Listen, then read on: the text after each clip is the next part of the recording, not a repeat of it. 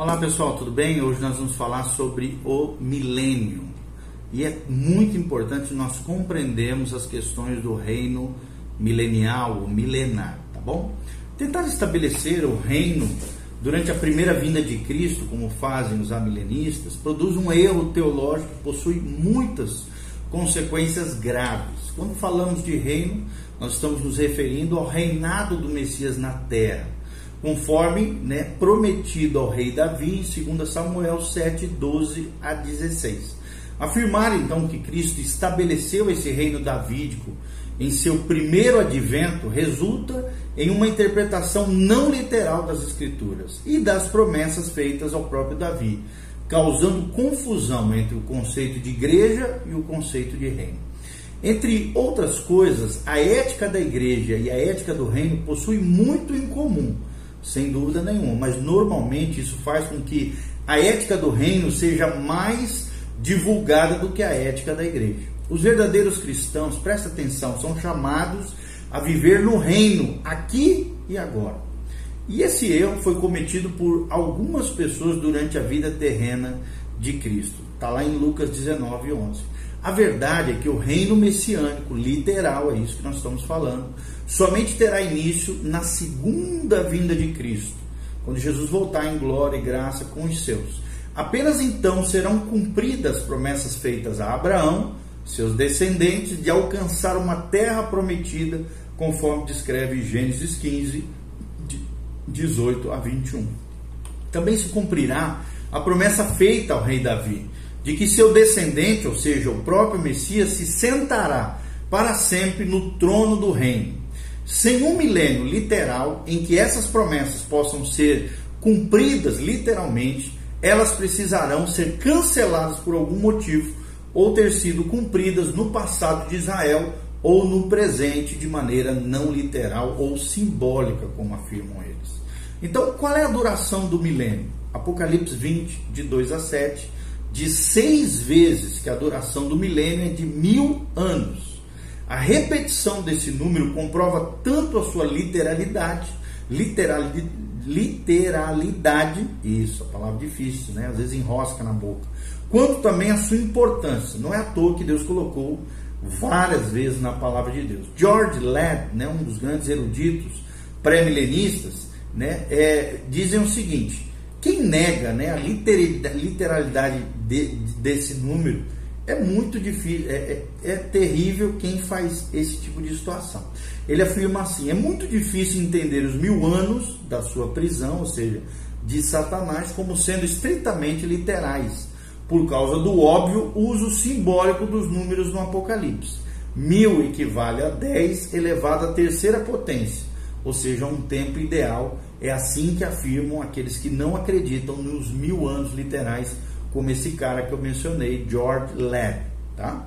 Mas mil equivale, é, é, aparentemente, né, foi Agostinho quem concebeu essa ideia pela primeira vez na história da igreja, que mil 10 elevado ao cubo representava a ideia de perfeição ou a plenitude de, do tempo. Já os amilenistas né, geralmente interpretam esse número da mesma maneira, de maneira simbólica. Alguém pode perguntar então, com razão, por que, que 10 elevado à terceira potência é considerado ideal e não 10 elevado à décima potência ou alguma outra potência? Além disso, queridos, negar a literalidade do número, alegando que Apocalipse é um livro simbólico, é ignorar que nem tudo nesse livro é simbólico. E, portanto, seria preciso apresentar os motivos pelos quais qualquer uma de suas passagens é simbólica. E não há motivos para rejeitar o sentido literal, conforme nós cremos, os pré-tribulacionistas, os pré-milenistas, em que mil indica sim mil anos de duração do reino milenar de Cristo, ok? Então, depois de entendermos a duração do milênio, como é que vai ser esse governo milenial ou milenar? Que tipo de governo será? O governo do reino messiânico milenar será a teocracia, ou seja, o governo de Deus. Essa é a mesma forma de governo que Deus usou para Israel no período do Antigo Testamento.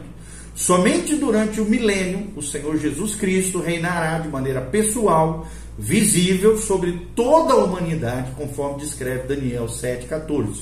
Seu governo será o de um rei absoluto, mas ao mesmo tempo amoroso, conforme afirma Apocalipse 19:15. Como consequência, haverá uma justiça completa e perfeita para todos os habitantes da terra. E o pecado será punido imediatamente, conforme nós vemos Isaías 11:4 e Isaías 65, versículo 20. Como é que vai ser o centro desse governo? Né? A topografia do planeta estará alterada, é claro, nós vimos nos vídeos sobre tribulação, no momento em que esse reinado tiver início, ou seja, a cidade de Jerusalém será o centro desse governo, conforme Isaías 2:3. Essa cidade será exaltada, também conforme Zacarias 14:10. Haverá né, um lugar, será um lugar de grande glória, conforme Isaías 24, 23, e esse será o local onde o templo ficará, conforme Isaías 33, 20 e trará alegria para toda a terra, conforme o Salmo 48, versículo 2.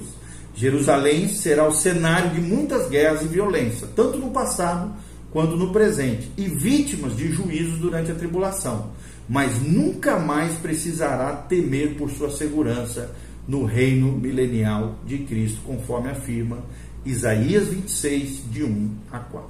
E os seus governantes, como é que serão? Aparentemente, Davi será o regente desse reino milenar. Muitas profecias falam sobre o lugar de destaque ocupado por Davi nesse reino, conforme vemos em Jeremias 30, versículo 9, Ezequiel 37, de 24 a 25.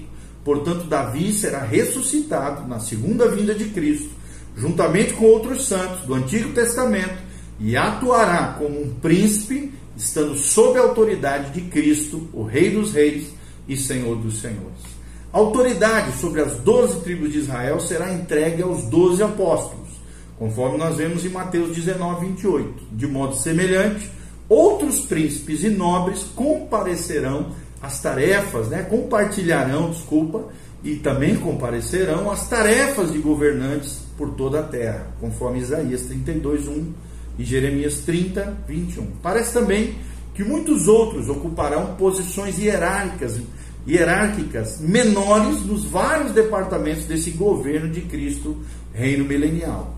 Os, a, a, parábola das minas, de Lucas 19, de 11 a 27, indica que aqueles que provaram a sua fidelidade receberão muita autoridade nesse reino glorioso de Cristo. A igreja também terá uma parte no governo da terra, conforme afirma Apocalipse 5,10. Embora muitos dos procedimentos normais de um governo sejam realizados por seus subordinados, Cristo reinará sobre tudo e sobre todos. Quem serão os súditos desse governo? Os primeiros súditos desse reinado de Cristo serão os gentios e judeus que sobreviveram à tribulação, como nós já falamos em vídeos anteriores, que entrarão no reino com seus corpos carnais, físicos. Logo no início do milênio, todos os habitantes da terra serão redimidos, pois os não redimidos terão sido julgados na volta de Cristo, na volta de Jesus. Parece óbvio que os bebês nascerão imediatamente, pois assim, dentro de poucos anos, poderão decidir por si, si mesmos que relacionamento espiritual terão com o Rei Jesus. Precisarão também submeter-se ao Rei exteriormente, mas se demonstrarão se demonstrará fidelidade em seu coração ou não, é uma questão, obviamente, de escolha pessoal. Todos precisarão aceitá-lo como um rei, mas talvez nem todos o aceitem como Salvador. Todas essas pessoas estarão vivendo em corpos mortais nesse período. Os santos ressurretos possuirão corpos ressurretos, incapazes de corruptibilidade, pecado e etc. Os quais não estarão mais sujeitos às limitações físicas também. Isso também significa que não vão contribuir para os possíveis problemas de espaço, de comida ou de governo durante o milênio que virá. Quais são as características do milênio? Primeira delas, espiritual, ou seja, será um reino espiritual. Alguns afirmam né, que o reino milenar não poderá ser espiritual, pois será aqui na terra, ou seja, no mundo material, no mundo físico. Porém, terreno e espiritual não são conceitos que se excluem mutuamente. Se essas duas ideias fossem incompatíveis, os cristãos hoje em dia não poderiam viver vidas espirituais em corpos físicos carnais. Durante o milênio, Deus unirá o espiritual e o terreno. em uma demonstração plena de seus padrões éticos e morais mais elevados, também de espiritualidade. Segundo, esse reino será justo, ou seja, o nosso Senhor, Jesus Cristo, um rei que governará, obviamente, com muita justiça, com toda a justiça, conforme Isaías 32:1. A justiça será o cinto dos seus lombos, diz Isaías 11:5. Ele julgará os pobres com justiça, diz Isaías 11:4 e Isaías 16:5. Sião será chamada cidade de justiça, afirma Isaías 1:26. Somente os justos entrarão no reino quando esse tiver início, conforme Mateus 25, 37. E nós já falamos um pouquinho disso em vídeos anteriores. E aqueles que têm sede de justiça serão satisfeitos, conforme Isaías 5, versículo 6 e Mateus capítulo 5 também. Então, também, além de espiritual, além de justo, esse reino será pacífico. Em consequência dessa justiça plena de Jesus de Nazaré, o milênio será uma era de paz, mil anos de paz antigos inimigos, como Egito, Israel, Rússia, a Síria, né, os povos ali ao redor da, da terra de Israel, estarão em paz uns com os outros, conforme afirma, né, gentios, judeus, redimidos, com corpos glorificados, todos eles estarão em paz, conforme Isaías 19, 23 a 25. Jerusalém será um local de inúmeros conflitos e sempre foi ao longo da história, mas também estará em paz, conforme Zacarias 8, 4 a 5. Certamente toda a terra permanecerá em paz, conforme Isaías 2:4. Uma consequência disso será a eliminação de orçamentos de defesa, como existem hoje nas nações, possibilitando que as riquezas das nações sejam usadas para outras causas e necessidades gerais diversas. Terceiro, quarto ponto, além de justo, espiritual, pacífico, esse reino também será próspero, reino próspero. A terra será extremamente produtiva durante o milênio. Até os desertos serão úteis, conforme nós vemos em Isaías 35, de 1 a 7.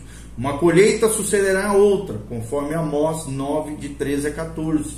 As necessidades sociais e as injustiças sociais serão eliminadas, conforme o Salmo 72, de 12 a 13. A maldição a que a terra foi submetida quando Adão pecou será revertida, será arrancada embora não seja completamente eliminada até o final do milênio, quando a morte finalmente for derrotada plenamente por Jesus de Nazaré, juntamente com todo o perfil profético declarado nos livros proféticos. E por último, também será um reino religioso. O que, que eu digo com quando eu digo religioso, o que, que significa isso? Ou seja, o conhecimento completo do Senhor, a espiritualidade genuína encherá toda a terra durante o milênio, como as águas cobrem o mar, a glória do Senhor será espalhada sobre toda a terra no milênio, conforme Isaías 2, de 2 a 3. Aparentemente, sacrifícios serão oferecidos novamente em um templo que será construído, é o terceiro templo, e que estará ativo durante o milênio, conforme Ezequiel, do capítulo 40 ao capítulo 48. Os pré-milenistas entendem que esses sacrifícios serão uma maneira de lembrar a morte de Cristo e não um rito, obviamente, ritualista por si só. Os feriados religiosos também serão observados durante o milênio. Nós vemos isso em Ezequiel 46, de 1 a 15, e em Zacarias 14, 16.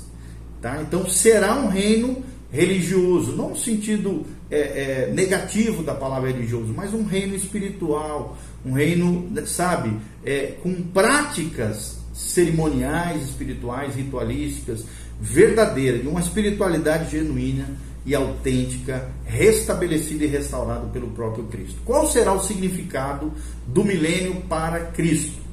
A escatologia pré-milenista trata muito do significado de milênio para o mundo, para Jerusalém, para a Palestina, para Israel, para as nações, etc.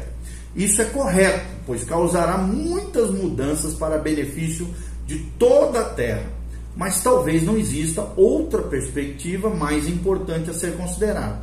Qual será o significado dessa era, dessa era milenar, ou seja, mil anos literais, para o nosso Senhor Jesus? No Salmo 2, de 7 a 8, o Rei Jesus recebeu a promessa de autoridade para governar sobre a terra em justiça. Certamente, ele não viu essa promessa ser cumprida durante a sua primeira vinda, embora tenha pago o preço por isso com sua própria vida. Em Apocalipse 5, ele é proclamado digno de tomar o livro selado, de abri-lo e de receber por herança, o que ele é justamente devido, como nós vemos na Bíblia.